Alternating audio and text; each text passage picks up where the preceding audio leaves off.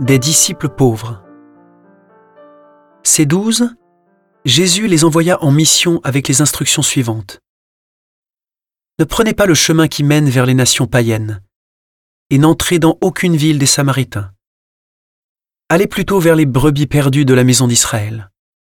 Sur votre route, proclamez que le royaume des cieux est tout proche. Guérissez les malades, ressuscitez les morts, purifiez les lépreux, expulsez les démons. Vous avez reçu gratuitement, donnez gratuitement. Ne vous procurez ni or ni argent, ni monnaie de cuivre à mettre dans vos ceintures, ni sac pour la route, ni tunique de rechange, ni sandales, ni bâton. L'ouvrier, en effet, mérite sa nourriture.